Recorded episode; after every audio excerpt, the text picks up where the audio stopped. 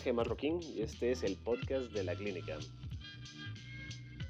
Gracias por acompañarnos en otro episodio. Semana más, un episodio nuevo y bueno, la verdad es que este episodio es para mí muy agradable porque es una conversación con Julita Alonso que a mí me parece fascinante su trayectoria y los movimientos que se ha dado y no había tenido ocasión de platicar así con ella. Desde que la conocí en la universidad, ella fue mi primera aproximación a la teoría psicoanalítica, si no de las primeras, pero siempre fue una presencia muy agradable, digamos que ella estaba muy empapada de teoría y la compartía con facilidad. Ella fue mi auxiliar y no recuerdo de qué clase, pero recuerdo de que era muy elocuente para elaborar al respecto y como que siempre estaba dispuesta a compartir lo que sabía y pues sabía mucho. Y desde entonces pues he tenido una noción de en dónde anda y en qué anda y digamos que muchas veces uno conoce a un analista a través de sus pacientes, entonces algún par de personas que se atendían con ella pues me decían que era genial, que era buenísima y digamos no me costaba creerle porque la conocía. Después de eso eh, surge este proyecto de Prosame, que es un proyecto genial, ambicioso. Es una apuesta muy grande al psicoanálisis, como para traducirlo y hacerlo más accesible. Y bueno, la verdad que eso es algo de lo que me hubiera gustado hablar más, pero también la puerta quedó abierta para tener una segunda conversación más específica, porque como les digo que es una persona muy interesante, una carrera muy diversa, digamos que han habido movimientos fuertes, que era algo de lo que quería hablar, creo que lo logramos hablar muy bien, de cómo desde una postura psicoanalítica muy de escuela lacaniana, que por generalidad suele ser como muy ortodoxa, muy estricta, muy inflexible, diría.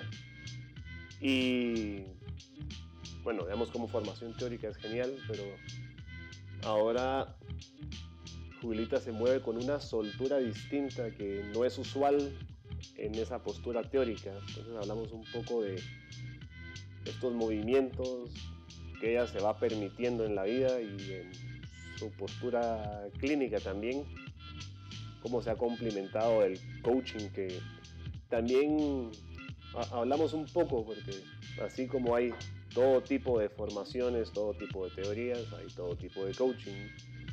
Y me habló de cosas que no sabía, del coaching ontológico, de cómo conceptualiza las empresas, hay todo un bagaje cultural y toda una cosa que no se mira a simple vista, pero digamos que esto me, pasa con la gente que conozco, que desde afuera se ve una cosa y cuando uno habla a profundidad como que se hace más rico la aproximación. Para mí eso fue bastante agradable. Creo que, bueno, no es por gusto, Julita es muy elocuente, ha tenido programas de radio y pues, presentaciones y muchas cosas que tiene una facilidad con la palabra para expresarse, para compartir ideas y eso lo hace desde una posición muy propia y muy como jovial. Desde que regresé de Argentina nos hemos topado en eventos y cosas como no de psicoanálisis, pero como estos eventos de Creative Mornings que hacen como una vez al mes y que la gente da cuenta de lo que hace desde un área más creativa. Entonces la primera vez que la vi fue como, ah, sorpresa, aquí estás. Y luego, digamos, yo me fui un tiempo, volví y noté que había una diferencia. Entonces algún día se lo comenté, algún día me, me dio como una breve pincelada de qué estaba haciendo y me pareció a mí muy sorprendente porque es de estas cosas que uno no ve venir, pero luego hacen sentido. Sí, creo que vale la pena escuchar esto, que la, que la oigan dar cuenta de sus movimientos, de su experiencia subjetiva, de sus nuevos cambios y proyectos y lo que queda pendiente es hablar puntualmente de el proceso y la historia que me pongo a ser muy interesante de Prosame, de cómo fue necesario hacer ajustes y pues cómo la conceptualización y lo que se empezó a hacer y luego ponerlo en marcha y luego ajustarse a las situaciones específicas del mercado local o de la población local Creo que eso también es una conversación que vendrá en un segundo momento. Y con eso los dejo para que escuchen esta conversación que tuve con Julita Alonso.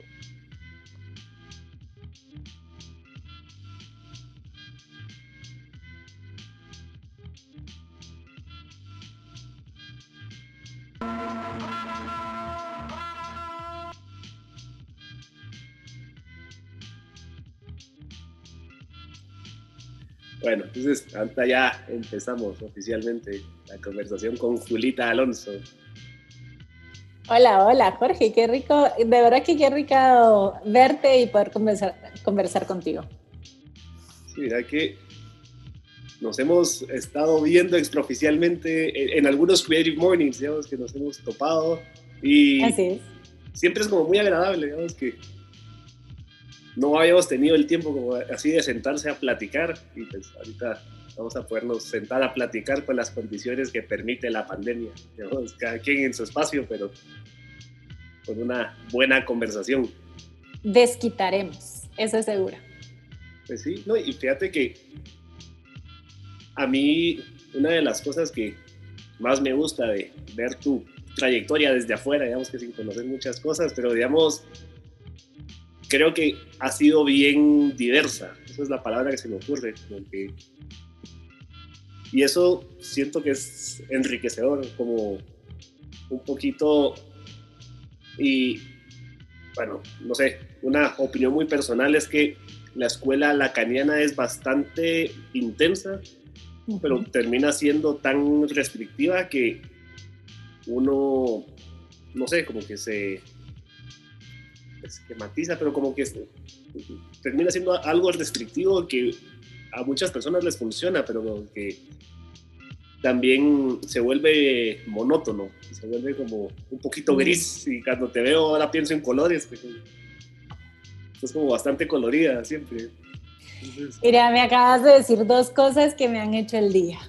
Número uno, que hayas dicho que me ves como un recorrido diverso en lugar de disperso. Te lo agradezco con el alma. y número dos, lo que me has dicho de los colores. Em, y bueno, luego te voy a pasar mi logo y vas a ver por qué es tan importante para mí que hayas podido decir eso. Em, te voy a decir, a ver, bueno, mm, tú sabes que me gradué en la Universidad de Psicología Clínica, somos compañeros de Alma Mater, Em, y desde la universidad a mí sí me flechó el psicoanálisis, especialmente el psicoanálisis lacaniano, porque yo no te puedo explicar la lógica de ese psicoanálisis que yo no entendía por qué la entendía. ¿verdad? Eh, era estas cosas que en las clases, por ejemplo con Patti Quevedo, en las clases ella hablaba de estos conceptos y yo le decía, ah, por eso este dicho, por eso, o sea, yo tenía un entendimiento que cuando trataba de explicarlo no tenía palabras, no, no podía. Entonces, ahí es donde estoy de acuerdo con María Andrea y con todos mis compañeros lacanianos en que el psicoanálisis y especialmente el lacaniano te encuentra a ti, te toma a ti. Em, me formé ocho años intensos, así, cabal, intensos con análisis con analistas lacanianos, con escuelas lacanianos, con congresos, eh, con todo. Y genuinamente, uff, poder, poder ver la lógica, poder ver todo eso es apasionante. Pero te voy a decir que hay una cosa que para mí fue uno de los regalos más grandes y fue el concepto del síntoma, ¿verdad? En el síntoma, en la clínica lacaniana, eso quiere decir que tú vas a tomar lo singular en ti, que recuérdate que lo más singular va a ser lo más único, va a ser eso que te, que, que te hace único, y eso es chilero, pero eso es lo que no te permite encajar y, ese, y ahí viene el sufrimiento, ¿va? Lo que a uno lo hace sentir raro, lo que a uno lo hace sentir incomprendido, lo que dificulta este, este sentirse uno con el otro, ¿cierto? Porque hay algo que no se comparte. Eh, pues bueno, es tomar eso y crear a partir de ahí. Entonces, para mí eh, hubo un momento y un momento muy importante con, con mi último analista en el que mm, me autoricé a decir, pues esto es lo que soy, esto es lo que hay y no sé qué hacer con eso, pero vamos a averiguar. Va. Eh, y fue aceptarme que yo no encajaba, ¿verdad? No, eh, justo en esos rieles que tú dices que se pueden volver, que se pueden sentir un poquito incomodantes, en el mío hay algo de, que no encajo. Eh, y por eso yo le digo, soy coleccionista de, soy coleccionista de palabras, soy coleccionista de acentos incluso, es muy chistoso, pero bueno. Eh, soy coleccionista de, de, términos, de cosas. Eh, y lo tengo seguro que las cosas que vienen y, que, y que quedan a mi alcance, de que les voy a encontrar uso, les voy a encontrar uso creo que, no sé, eso de uno aceptar que no va a terminar de encajar, digamos que esa es como una de las libertades más grandes que hay, pienso, como en la vida y, no sé, digamos, tal vez a mí mi muletilla ha sido el arte y como que dentro del arte no, digamos que eso como que da permiso a hacer unas cosas poco convencionales y digamos que por eso me, me cuestan las escuelas de pensamiento muy rígidas, digamos, que o sea, conceptualmente es muy genial lo que dicen, pero como que no, digamos, yo no me pude terminar de asimilar como parte de, digamos, soy escuelista tal, o digamos, como al final alguna vez leí un texto de los winnicotianos que decían, nadie se dice winnicotiano porque no formó escuela, pero digamos que Winnicott no pelea con nadie, es como en cierta forma un poco budista, así. Algo que le puedes sumar a lo que ya haces, no, no lo tenés que profesar, solo va contigo y ya. Mira, y eso es algo tan, tan interesante, ¿sabes? Porque mm, me parece que uno de los retos, digamos, como o tal vez una de las diferencias más grandes que yo viví con ese cambio, con esa autorización, ¿cierto? Em, tuvo muchísimo que ver con el quién era yo en la clínica, especialmente. Eh, es que hay algo de tu identidad que justo como que se desbloquea, porque el psicólogo no hace psicología, el psicólogo es psicólogo tú sos psicólogo. Cuando tú estás en una sesión, em, tú no le estás pasando una máquina, tú no le estás pasando, es decir, tú sos tu herramienta de trabajo, tu escucha, tu sensación, eh, tu observación, tu empatía, em, tu capacidad afectiva, sos tú. Y para mí ese fue un salto muy grande porque em, no es lo mismo serlo desde el ideal, desde el constructo, desde el set de reglas, desde el código de lo que se es versus lo que no se es, em, a salirte de eso y, y, genuinamente permitirte ser.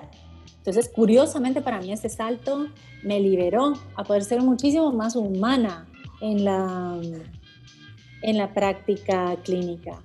Ojo, y a veces muy empática y a veces a la yugular, porque toca, pero siempre, pero desde un lugar más humano. Eh, y fue liberador, genuinamente. Sí, la, verdad que, no sé, creo que, no sé si te pasó a ti, pero en mi experiencia al principio, digamos, cuando empecé a ver pacientes, yo como emulaba un estilo entre mis supervisores y mi propio terapeuta, decía, bueno, así me dicen, así hago y eventualmente como que hay cosas que empiezan a fluir más naturales, y como que son respuestas mías y al, al final es como que no sé por qué lo dije, digamos que esto fue lo que surgió en el...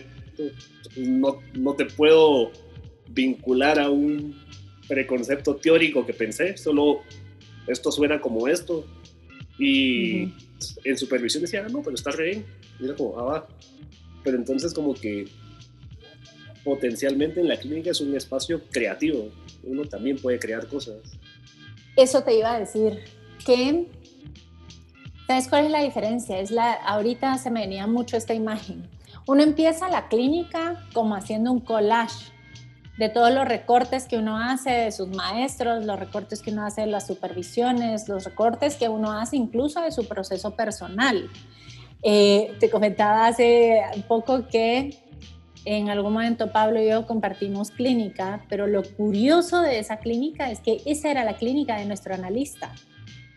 Y nosotros compartíamos la clínica de nuestro analista. ¿eh? Es muy chistoso y para alguien que quiera irse al, inconsciente ahí sería graciosísimo. Pero bueno.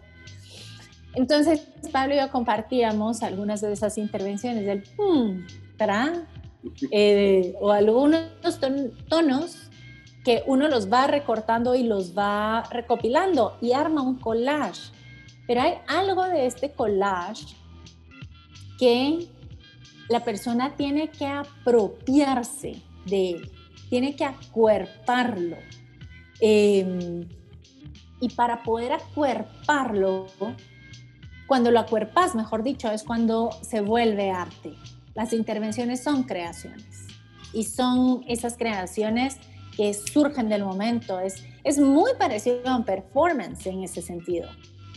Eh, en el sentido de que estás generando una experiencia que puedes tener una, una, un objetivo, una idea a dónde vas, pero no puedes diseñar una, un plan de ruta, sino que sabes que vas a tener que hacer con lo que surja en ese momento. Y es un acto de creación, totalmente de acuerdo. o sea, es como, hay que tener como capacidad de respuesta para cualquier cosa que devenga, pero digamos, al final uno no sabe qué es lo que va a necesitar la persona cuando está, digamos, creo que con niños es más claro porque pues aquí tengo juegos, juguetes, cosas estructuradas, cosas no estructuradas, tengo pintura, tengo instrumentos musicales. Queríamos que vengan a clases de música, pero hay veces que si... ¿Sí es?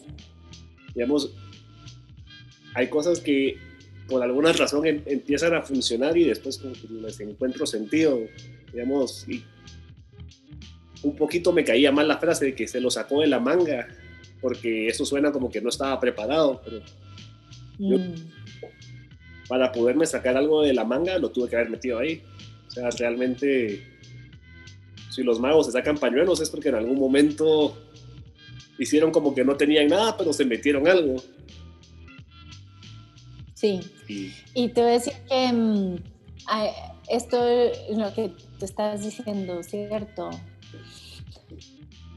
Superar ese juicio, superar ese, porque si te das cuenta esto que diga, no, es que se lo saca de la mano, no, pero es que ¿cómo así? Si no entrega, por ejemplo, en la clínica psicoanalítica tú no entregas un reporte, tú no llenas eh, hojas como la Sofía, no, me, no me acuerdo cómo es que se llamaba, te acuerdas en la práctica clínica, eh, que se llenaban las, las fichas de final y las evoluciones y tomas notas, sí, em, pero no es que tengas un diseño, no es que haya una tarea ni antes ni después que hacer.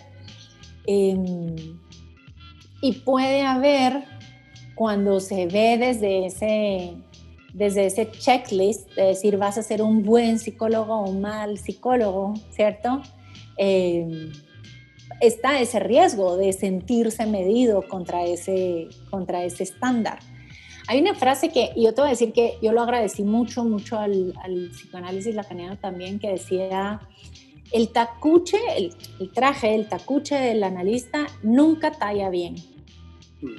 Siempre es un, siempre es un traje incómodo. Un, un analista lacaniano nunca se siente totalmente cómodo en esa silla.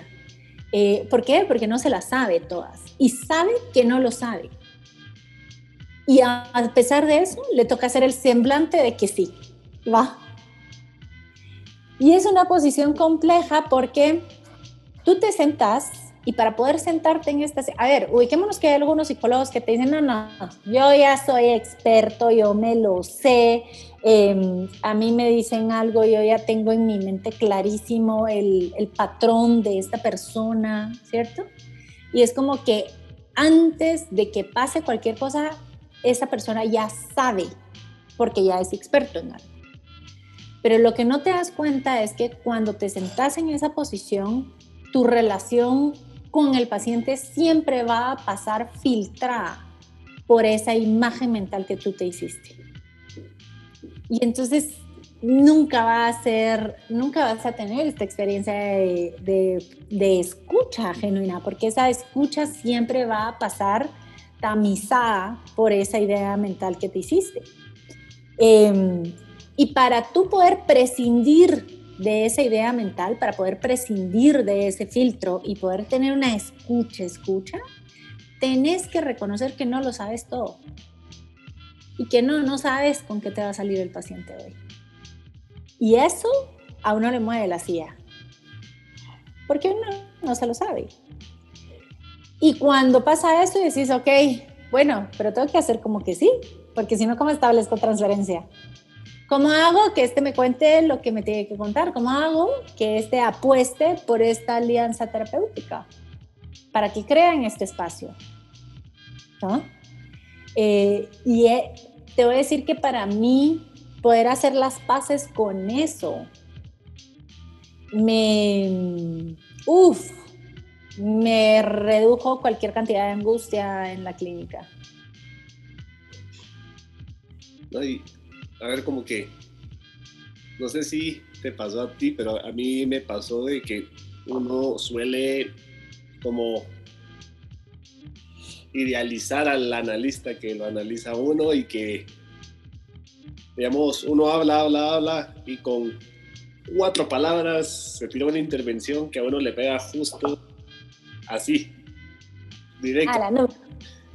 Entre las costillas y directo al corazón y uno se desmorona y después lo piensa durante siete horas y fue un cambio radical en la vida. Y uno dice, wow, entonces como que casi que uno está pensando cómo decirlo con menos palabras para que cuando yo tenga que intervenir sea así de eficaz. Y sí, la verdad que alguna vez fui a un grupo de estudio con Mariana Jari y dijo algo así. Alguien le preguntó a la IESO cómo lo vio y solo dijo horas de vuelos, chicos, horas de vuelo, horas de vuelo. Y yo dije, sí, o sea, al final hay que llegar todos los días a formarse, a, ver gente y como que eventualmente se va puliendo la herramienta porque no todas salen así y no todas las que uno dice pegan.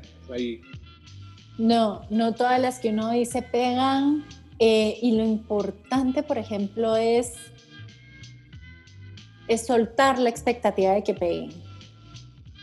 ¿Ves? Sí. Esto es una de las cosas que puede hacer súper incómoda, súper angustiante la CIA y decir, a ver, esta persona va a venir, se va a sentar ahí y me va a hablar y me va a pagar. Más vale que esto que yo haga valga algo, porque si no, ¿por qué va a cobrar? ¿Sí? Eh, y entonces, ojo, porque entonces podemos tener esta inercia a querer decir, ok, para mí, ¿qué sería una, una sesión valiosa? Ah, cuando yo le hago la intervención y cambia y mira y, y tiene este insight em, o, o, tiene esta experiencia o, o tiene esta catarsis o qué sé yo. Pero lo que sea que yo ponga como ese estado óptimo de resultante, que, que para mí me diga que, es una, que fue una sesión valiosa, mm, cuidado, porque entonces ahí es donde uno empieza a buscar ese resultado y pierde la escucha del paciente. Sí, ¿no? Y, o sea, hay cosas que, digamos, al contarlo así, podría parecer que las cosas pasan sin que uno se fije y que uno no estaba preparado, pero ponele, no hace mucho estaba viendo a un adolescente y, digamos, en otro idioma y adolescente que no quiere enterarse nada de la vida y damos respuesta de monosílabos y con mascarilla, pues apenas se deja y después de varias sesiones así, le dije, bueno, hoy vamos a hacer algo diferente. Y le saqué como materiales de arte. Le dije, bueno, ¿qué papel querés? Eh, no sé, no importa, tócalo y que te guste más. Y le saqué una caja de lápices, escogí uno y al final estábamos como con un gotero dejando caer pintura. Y, o sea, después de que había materiales afuera, no hablamos nada. Y se fue. Y yo dije, o sea, no sé si se salió bien, pero dejemos que eso pase. Y al día siguiente la mamá me escribe y ha sido que, mira, solo para contarte que no sé cómo estuvo la sesión. Yo decía, ah, la verdad, de plano, saber qué desplante le hizo. no quiere regresar, ajá. Pero realmente eh, está bien platicador y hasta me pidió ayudas con las tareas. Yo, ah, y pues yo en mi cabeza, o sea, ¿qué le voy a decir? Así como que, bueno, la verdad es que no sé qué hice, pero funcionó. No sé por qué hacer eso funcionó, pero le dije, bueno, eh, qué bueno saber que les fue bien. Y digamos que de ahí me quedé con más confundido que con el ego de analista, de decir, ah, sí, hice algo genial, sino fue como, mm, tal vez eso necesitaba para sacar y fue algo no verbal que le, le benefició más que llenarlo de preguntas y, digamos, por ahí no era. Por ahí no era. Mira, yo te voy a decir que en mi experiencia esto es bien, bien curioso porque mm, creo que es un tema que se trata no solo en la clínica, como la que tenemos nosotros, sino en, realmente en cualquier formato con el que te acercas a trabajar con las personas. Después de la clínica, bueno, pues yo saqué una certificación en coaching, ICF. O sea, después de haber estado en psicoanálisis la canena, me fui al otro lado, pareciera, eh, con el coaching. Eh, pero hay una cosa muy, muy curiosa y es que el, el, coaching que yo saqué es un coaching ontológico. Lo que quiere decir es que eh, entiende al sujeto como el resultado del entretejido que ha hecho del lenguaje, emoción y cuerpo. Ah, Entonces, te das cuenta que no hay tanta diferencia con el psicoanálisis. Muy poca, muy, muy poca. Eh, en todo caso, el psicoanálisis persiste en que sí logra tomar en cuenta la pulsión y el goce. Y ahí ya nos fuimos a otro, a otro nivel. Pero lo que voy es que te das cuenta que complementa, se complementa muy bien y a partir del trabajo en coaching empecé a hacer también trabajo con empresas, eh, con las personas dentro de las empresas, pero luego también empecé a hacer un trabajo con la empresa como un ente, ¿cierto? Como, como que si fuera un sujeto. La empresa tiene una cultura, es decir, tiene una personalidad, tiene un síntoma, eh, tiene todo un, tiene todo, tú puedes ver ahí el consciente, el preconsciente y el inconsciente en una empresa. puedes encontrar el yo, el ello y el super yo. Eh, y es interesantísimo realmente. Entonces, si hay algo que se hace evidente en cualquiera de los formatos, es el poder que tiene la escucha. Y uno, ojo, uno no solo escucha las palabras, porque uno no solo escucha lo que se habla. La escucha es una experiencia corporal. Em, una de las lecturas que me gustó muchísimo en el coaching, porque no, nunca lo vi en, psicología, de, mm, de Rafael Echeverría, es una lectura precisamente de la escucha. Y habla, es que la escucha, para poder hacerlo, está determinado por el acto de apertura. ¿Qué es lo que pasa cuando el sujeto se topa con alguien que se abre a recibirlo? Em, y es una apertura que está desde la pregunta, desde el silencio, desde la observación, desde el poner al servicio de este sujeto los recursos que uno tiene. Es decir, puedes tomar lo que querrás. Yo no te voy a decir qué papel escoger. Tienes la libertad de escoger qué papel querés. ¿Qué quieres hacer con eso? Aquí estoy para acompañarte en lo que tú querrás hacer. Eh, y eso, eso es bien poderoso. Ahorita recuerdo un caso, por ejemplo, que tuve en la clínica de la universidad de una niña igual, que estaba como muy, muy, muy dentro de lo correcto, muy de esto sí, de esto no. Y entonces es un problema porque por más que tú le invites a hablar, si ella misma juzgaba lo que decía, no, no se lo sacabas ni con cuchara. Em, tanto que ella dibujaba y dibujaba muy bien, dibujaba anime y sus dibujos eran nítidos, eran perfectos. Eh, y aún a pesar del dibujo, había algo de esta perfección. Había esto que siempre era nítido, que siempre salía bien. Eh, los borrones era como, o sea, no tenía que verse nada cuando borraba. Em, y un día le digo, y ni sabes qué, porque te acuerdas que en la clínica de la U las cajas a veces están, a veces no. Y le digo, sabes que no hay lápices hoy. Lo único que hay es témpera. Témpera pura. Mentira, en la clínica no había témpera, eso lo había metido yo. Em, y era entonces como, pero ¿cómo así? Porque entonces no puedo pintar con lápiz, me va a tocar con pincel. Y el pincel no tiene la misma precisión que el lápiz. Hacerte muy corta la historia, el dibujo le salió fatal. Fatal. No le gustó, eh, se le, no le gustó y estaba tan molesta que empezó a rayar el dibujo. Cuando empezó a rayar el dibujo, la intervención era decir, ah, bueno, pues esto es algo distinto. No será el dibujo de siempre, pero mira, esto es algo distinto. Y desde la apertura, desde la escucha del, terapeuta, se acompaña que el, el paciente se, se abre a a escucharse a él, a aceptarse a sí mismo, aceptar lo que está pasando con él.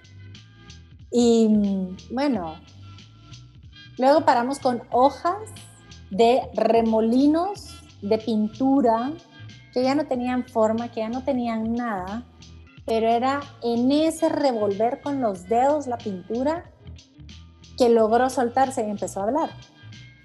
Y empezó a hablar entonces de esas cosas que no habíamos Em, y si tú me dijeras, ¿podrías ubicar cuál fue la intervención? Un poco lo que tú dices, ¿cierto? Mi invitación es que siempre que trates de ubicar cuál fue la intervención, busca el momento de aceptación del sujeto. ¿No? Como encontrar el, el efecto, digamos que en lugar de buscar qué fue lo que hizo, sino que qué aceptó él con la intervención. ¿En qué momento tú te abriste a aceptar? ¿En qué momento logró esa, esa apertura? Esa apertura completa. Porque ahí es donde está la escucha. Y la escucha abre. La, la escucha es genial, porque la escucha lo que hace es que hace cuenta que pone como en, como en suspenso el tejido del sujeto y permite entonces ese lugar ¿eh? permite esa flexibilidad. Por ejemplo, en las fotos, tú tomas una foto y ahí está la foto, ¿cierto? Y la foto es una foto, es una cosa, tiene una consistencia. Pero cuando la llevas a la compu, te das cuenta que no es una cosa. Tú puedes ampliar las capas de esa foto. Y cuando empiezas a ampliar las capas de esa foto, cuando empiezas a encontrar que esa foto tiene distintas capas, tiene distintas tonalidades, tiene eh, contraste, tiene, tiene un mundo de elementos que estaban condensados en una, en una imagen. Y cuando tú pones esa pausa, permitas que esto se empiece como a abrir. Y cuando eso se abre es cuando las cosas se mueven con el paciente. Sí, como que hay una textura que uno no ve en un primer momento, digamos, como que eso sí me hace total sentido con la fotografía particularmente, algo que, que hago otras bambalinas, pero sí no sé, digamos, una de las cosas que a mí más me ha nutrido en la práctica clínica es dejar de pensar de que hay una clínica, es una forma de hacer clínica y que, uno está buscando cuál es el verdadero psicoanálisis, quién es el verdadero psicólogo, quién es... o sea, hay muchas cosas que funcionan. Digamos, el psicoanálisis no es para todos no es todo lo que están buscando. Digamos que hay gente que busca algo más directivo, hay gente que busca respuestas inmediatas, hay gente que no se va a tomar el tiempo de dejarse atravesar por procesos y que está bien y aún así en la APA, digamos, la psicoanalítica argentina, hice varias pasantías y en algún momento me quedé, o sea, estaba invitado, pero me sentí como que me hubiera colado a un grupo de supervisión que era como, se juntaban varios analistas ya muy mayores, digamos, de 60 arriba. Y pues llegué yo que no encajaba en ese formato y digamos, me miraba distinto y sonaba distinto. Pues no tenía el mismo acento y como que al principio provocó un poquito de resistencia y después como que se como que ya me dieron un poquito más de acceso, pero una de las cosas que me llamó mucho la atención es que a pesar de que tenían toda la pinta de psicoanalistas como me los imaginaba, digamos ya grandes, ya muy solemnes, muy... La pose, dicen. Y la forma de hablar, como, unas poco convencionales, pero muy precisas.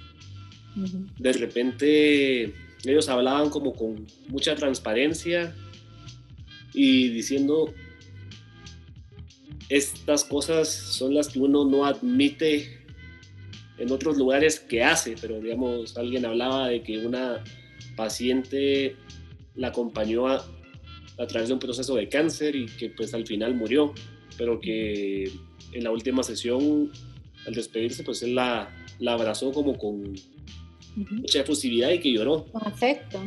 Y desde lo más ortodoxo del psicoanálisis, eso no se vale, eso está como tachado, prohibido, y pues cuando él dijo eso, los demás dijeron, bueno, sí, no, fíjate que me pasó, y como que compartieron de esas cosas que no van en los greatest hits, cuando uno cuenta las mejores jugadas o las cosas que podrían ser cuestionables, pues lo, pusieron ahí con normalidad. Yo dije, ah, ok, o sea, no es que, no sé, hay una cosa de ética, ya no sé, sino que hay, hay un aspecto humano que uno no puede, pues no sé, se me cae el semblante, van a decir, pero como que hay cosas que surgen así o hay cosas que suenan chistosas, hay juegos de palabras que son chistosos y que, o no sé, los pacientes dicen algo chistoso y uno reacciona humanamente, pues no... Y tampoco es... Ya, yo te voy a decir que... Fíjate que hubo un momento muy fuerte eh, en, mi, en mi proceso. Dos, tal vez. El primero fue cuando eh, en una evaluación de la universidad, ves que cuando uno da clases, a uno le evalúan dos veces al semestre y bueno, varias cosas. Y tal vez en mi momento en el que yo estaba más enfocada en cómo hacer bien una intervención, en cómo ser una buena analista, en, las lecturas y en lo escribir y en todo esto. Em, yo no digo que las personas que lo hagan sean así, mi forma de buscar esa perfección activaba en mí algo que lo vieron clarísimo mis alumnos. Y en esa evaluación dijeron, Julita es una arrogante. Es una arrogante que hace caras cuando nosotros presentamos las cosas que en lugar de motivarnos, eh, nos hace querer salir corriendo. Y cuando yo leí eso, mm, o sea, no son analistas, pero esa cosa me pasó por las costillas y me llegó al corazón, ¿no? ¿Por qué? Porque sonó con algo cierto que yo no había logrado poner en palabras. Em, este deseo de, de cumplir con ese ideal, estaba infusionado de arrogancia. Es que qué cool poder llegar a ser la que presenta en las, en las convenciones y que, que pilas, ¿cierto? Y que citada y tal. Y justo cruzó en un momento de mi vida en el que yo me di cuenta que estaba muy intoxicada conmigo misma. Em, y Luego se complementó con un momento en el que quedé partida por una, por una relación. Y tal vez, no tal vez, estoy segura que fue uno de los mejores momentos de mi vida personal y profesional. Porque algo de mí, yo fiel creyente de todo esto, solo supe que en ese momento no había nada en la palabra que me pudiera ayudar con el dolor que estaba sintiendo, porque me sentía partida, ya sabes, como el corazón que uno le duele de partido. Y decía, puertas, pero me duele, pero esto no se me quita con medicina, pero no hay cosas que pueda hablar que no. Y me fui a hacer una sesión de Reiki, ¿va? Ah, sí. Y entonces me topé con una idea que me resultó tan novedosa que fue decir, a ver, el objetivo de la psicología podríamos decir que es reducir el sufrimiento de las personas, ¿cierto? Sí. Reducir el sufrimiento y orientarlos al bienestar. Pero entonces resulta que la psicología tiene que 200 años, tal vez. Sí. Tal vez. ¿Y la humanidad? ¿Cuántos años tiene? ¿Y la humanidad cuántos años tiene de sufrir?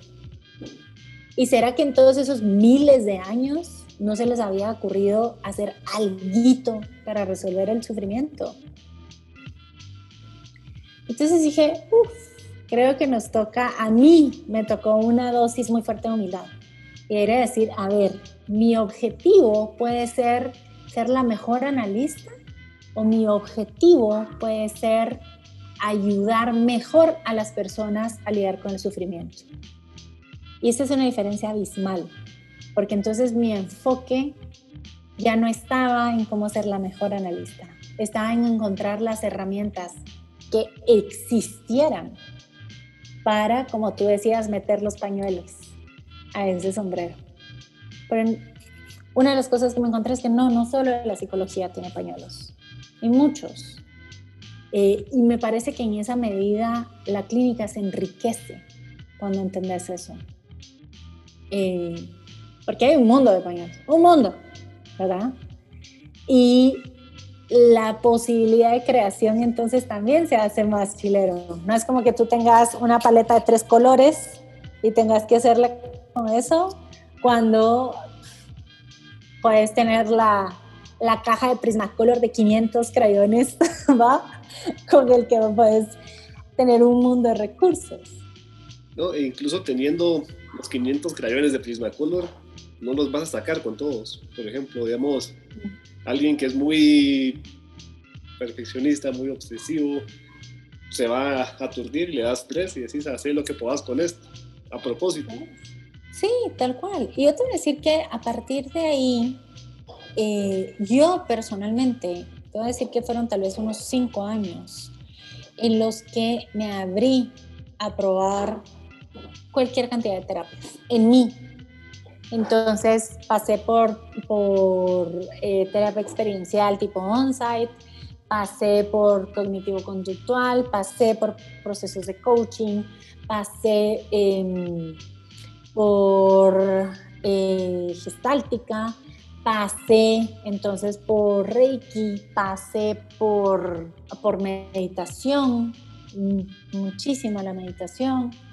Em, pasé por las flores de Bach, por, por acupuntura para emociones, por... eso se vuelve alegre y es muy chistoso.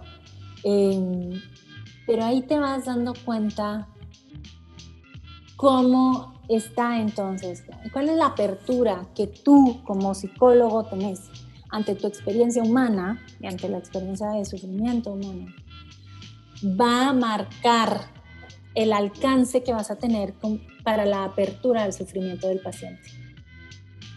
Sí, no, y, o sea, yo lo pienso mucho como vivimos en un país muy conservador. Postura general de muchas personas es conservar lo que el mundo que conocieron como lo que vale y no vale y digamos no es de moral y ética sino como por lo general uno cree más lo que conoció primero digamos. En efecto de primicia cuando uno presenta una propuesta uno por lo general se va a quedar con la que vio de primero entonces es la que uno debería promover inicialmente pero entonces digamos, no sé, en la universidad empecé a sentir que había como esta competencia no dicha entre posturas, digamos, tal autor, no sé, como escuela de pensamiento y luego llegué a Argentina y era imposible ni conocerlas todas, ni pelear con todas y digamos, es una cuestión de, de ego al final, como ahí no es que alguien sea el Freud de Argentina o el, no sé, o sea, hay analistas. Tal cual. Hay unos más conocidos que otros, casi todos escriben, casi todos dan clases, y así como hay clínicas, hay universidades y hay tanto que uno dice, bueno, o sea, ¿por qué funciona esto o lo otro? Y al final es una cuestión de, de estilos y aunque haya bastante formación teórica, un poco de la flexibilidad y la escucha. O sea, yo, creo mucho en la capacidad de hacer vínculos, digamos que un buen vínculo salva. Y eso pasa con niños, pasa con adultos, pasa con todos, digamos, al salir de la universidad yo estuve en el hogar seguro. Digamos, ahorita tiene la peor fama cuando recién salí, no sabía que eso existía. Y digamos, yo vi adolescentes de 13 a 18 años que, digamos, ese proyecto era demasiado grande para ser sostenible y no, no se daba abasto, pero digamos, lo que sentía ahí era de entrada un mundo muy diferente al que conocía, porque, digamos, era un mix del país, pero digamos que era lo más real del pulso del país en el momento. Total. La otra cosa es que mi formación psicoanalítica se quedaba corta. Digamos que no, no me daba chance de tener un proceso largo y digamos, tampoco ellos me, me veían como el psicólogo, psicoanalista que les va a decir tres palabras y que con eso van a estar. Y lo más importante, no era lo que ellos te pedían. Sí. No era lo que ellos te pedían. Entonces, eso es importantísimo, porque, por ejemplo, con Prosame nos toca aprenderlo. Eh, Prosame empezó como un centro fundado, la mayoría estábamos en, psicoanálisis.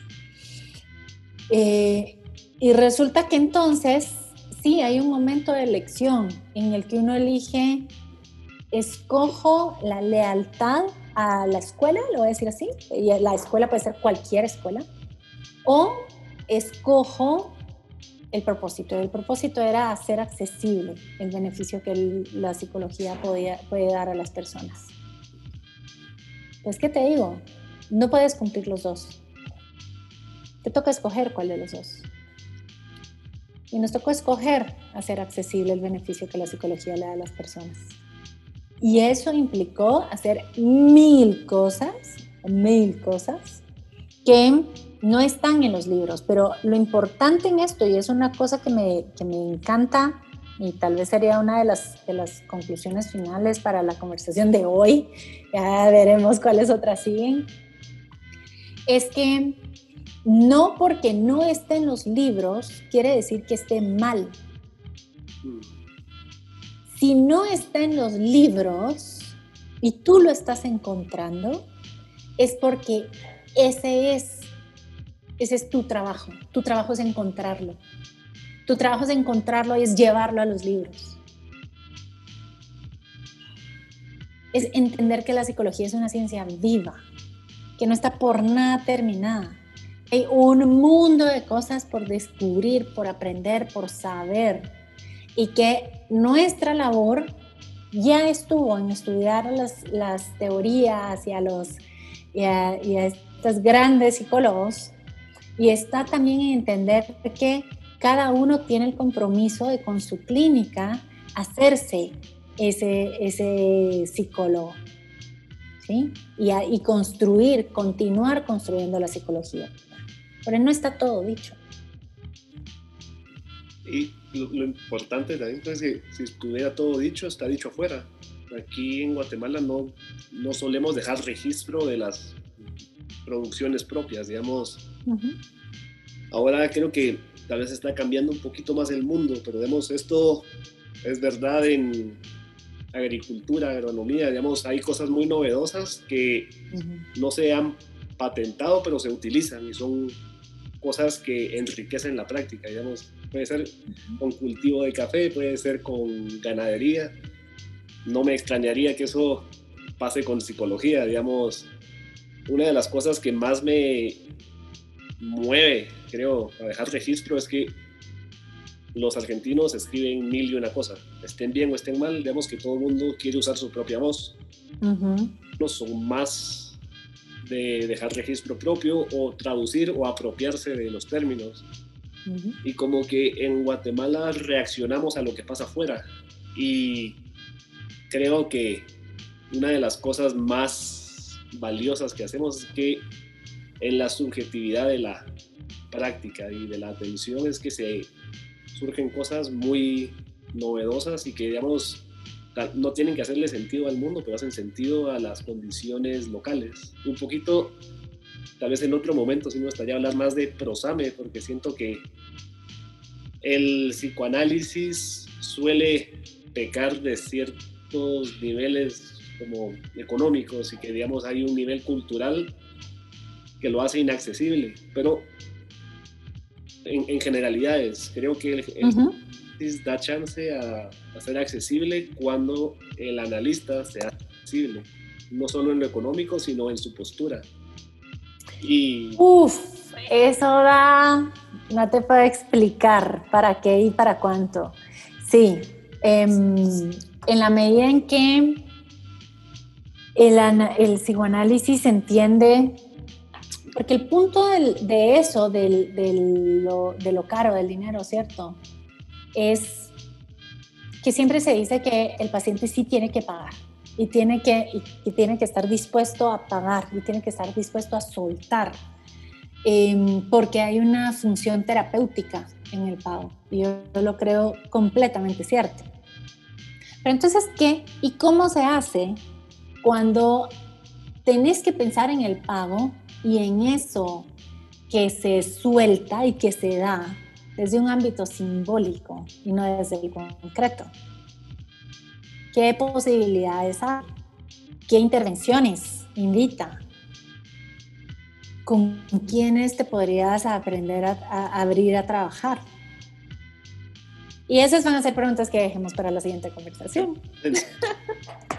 Buenísimo. No, y solo para terminar, ¿qué, ¿dónde pueden encontrarte? Digamos que pues, me gusta dejar como Pues- la persona con la que hablo y ahora, pues no sé si tienes páginas de contacto, datos que pueda poner como hipervínculo o, digamos, cosas que pongan en Google y digan, por aquí me lleva Julita.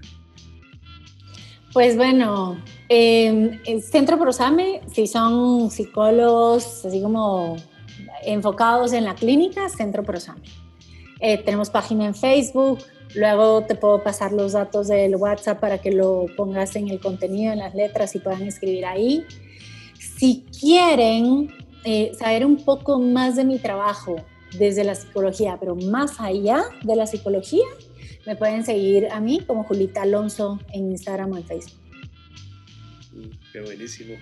Bueno, pues muchísimas gracias por tu disposición, por tu tiempo y realmente siempre dan ganas de quedarse hablando contigo.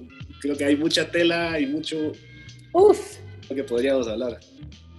totalmente. No, a ti, mil gracias por la conversación. De verdad que lo disfruté mucho, mucho, mucho. Vamos a dejar el espacio para una segunda parte. Y sí, te agradezco mucho.